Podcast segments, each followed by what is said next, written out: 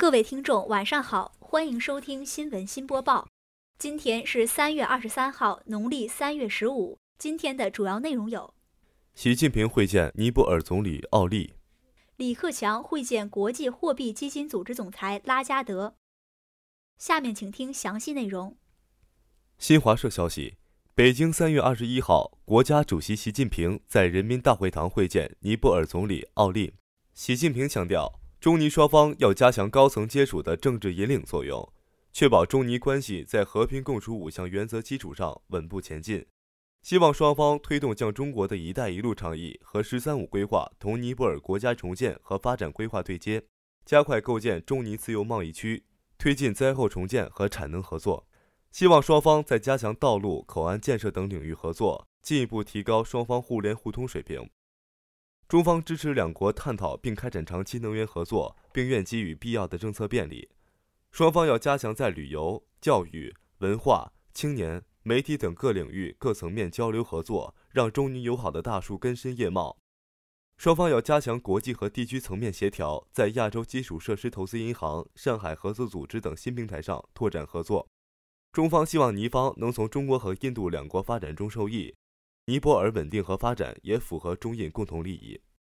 奥利表示，中国是尼泊尔的伟大朋友和友好邻邦。尼中传统友谊深入人心，尼泊尔高度评价中方坚持和平共处五项原则和对周边国家奉行的亲诚惠容政策，感谢中方为尼泊尔灾后重建提供的支持。本台记者张俊报道。新华社消息：三月二十一号，国务院总理李克强上午在人民大会堂会见来华的国际货币基金组织总裁拉加德。李克强祝贺拉加德连任国际货币基金组织总裁。他表示，当前世界经济不确定、不稳定因素增多，需要各主要经济体加强宏观政策协调，维护和促进国际经济金融体系稳定。中国政府重视做好同市场的沟通，重视国际货币基金组织等主要国际经济金融机构的作用和建议，愿进一步加强对话与合作。释放更多有助于提振市场信心、有助于稳定和增长的信号。在谈及金融市场政策时，李克强指出，中国不赞成世界上发生货币战，这对世界经济的复苏有弊无利。我们也不会通过主动使人民币贬值来刺激出口，这样不利于中国经济转型升级。中国将继续推进金融市场化改革和法治化建设。坚持自主性、渐进性、可控性原则，稳步推进人民币汇率形成机制改革。根据中国经济基本面和金融稳定的需要，使人民币汇率在合理区间双向浮动，在合理均衡水平上保持基本稳定。